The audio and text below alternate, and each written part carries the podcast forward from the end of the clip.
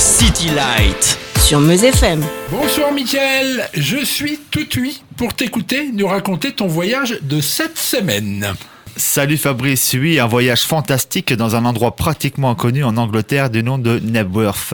Plus précisément dans le parc du manoir de Knebworth, où depuis 1974 de nombreux concerts en plein air se tiennent.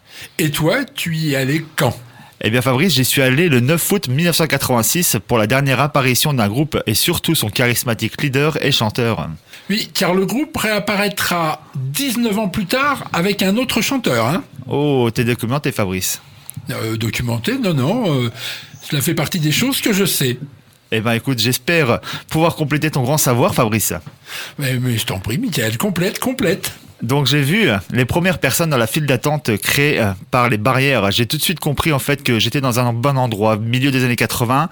Jamais une autre période n'avait été aussi colorée et bariolée niveau fringues, si ce n'est les années 70. Mais là, en plus, il y a les coupes de cheveux. Je pense toutes les personnes autour de moi n'assumeraient plus ce look maintenant. On parle des personnes qui ont aujourd'hui entre 50 et 60 ans. Eh bien, tu sais que certains l'ont gardé.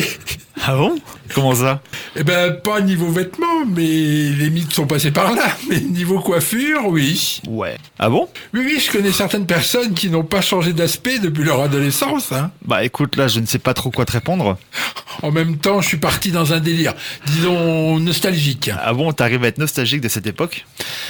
Ben un peu, euh, mais euh, donc pas des looks, hein, tu l'auras compris, mais de la musique et surtout des musiques de fin de décennie. Elles sont souvent un virage très très intéressant pour la pop culture. Ouais, donc en fait ce soir t'as juste décidé de parler à ma place, de pas me laisser parler du concert.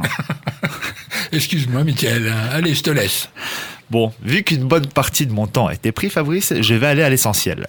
Je suis allé voir John Deacon, Roger Tyler, Brian May et Freddie Mercury. Le 9 août 1986 sera la dernière date du concert du groupe Queen avec Freddie Mercury. Il faudra attendre, tu avais bien raison, 19 ans pour revoir cette formation avec Paul Roger, remplaçant donc de Freddie. 150 000 personnes seront présentes lors de cette manifestation. 150 000 personnes, ça fait du bruit. C'est plus le groupe qui fait du bruit. C'est ma manière de parler, voyons. Et puis Queen, tu sais, ça fait pas de bruit, mais de la musique, du rock même. One Vision, King of Magic, nom de l'album de la tournée, Under Pressure, Another One Beat the Dust, uh, We Want to Live Forever, I Want to Break Free, Boyman Rhapsody, uh, Cry Little, uh, Sing Love. Oui, Et accroche-toi, Fabrice. Le rappel, ça a été Radio Gaga, euh, We Will Rock You, euh, Friends, euh, Be Friends, We Are the Champion, God Save the Queen. vraiment de quoi rendre une foule complètement hystérique. Une foule qui avait tout comme moi d'ailleurs acheté sa place à une vitesse record, car cette date fut rajoutée par le tourneur au vu du succès de la tournée. Alors une ombre au tableau, et je ne l'ai appris que le lendemain dans les journaux, un jeune fan a été assassiné par trois autres fans après la fête. Quelle tragédie. En même temps, j'ai l'impression d'un grand amateurisme dans l'organisation. C'est anecdotique, mais à la fin du concert, les gens cherchaient dans le noir à retrouver leur voiture garée dans le parking qui n'était pas éclairé. Déjà au départ, je glanais des témoignages comme quoi on avait vu pareil embouteillage en Angleterre en fait. Et cela dès le matin, du coup cela fit sensation. Et le groupe est arrivé dans un hélicoptère customisé aux couleurs de l'album King of Magic. Bon, très très bien tout ça. Il est temps que tu nous annonces le titre final de ton reportage. Eh bien, comme ce concert était en quelque sorte magique, magique par la prestation extraordinaire de Brian May, que certains spécialistes musicaux qualifieront de meilleur de sa carrière.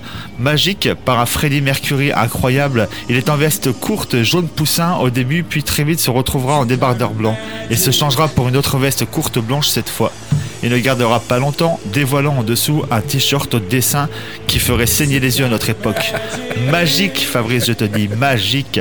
Si maintenant j'ai pas compris par quel titre nous allons finir, c'est que mon QI a baissé, hein Mais non, Fabrice, bien sûr que non. On terminera bien sûr avec King of Magic. Et d'un coup de baguette magique, tu disparais jusqu'à la semaine prochaine.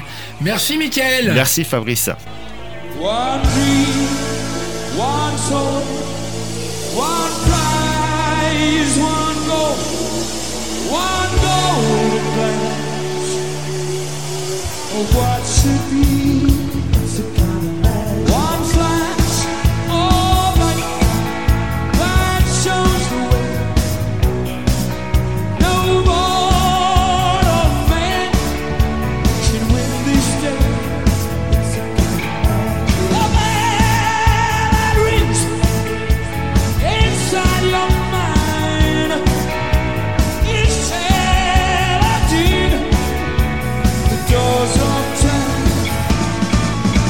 No.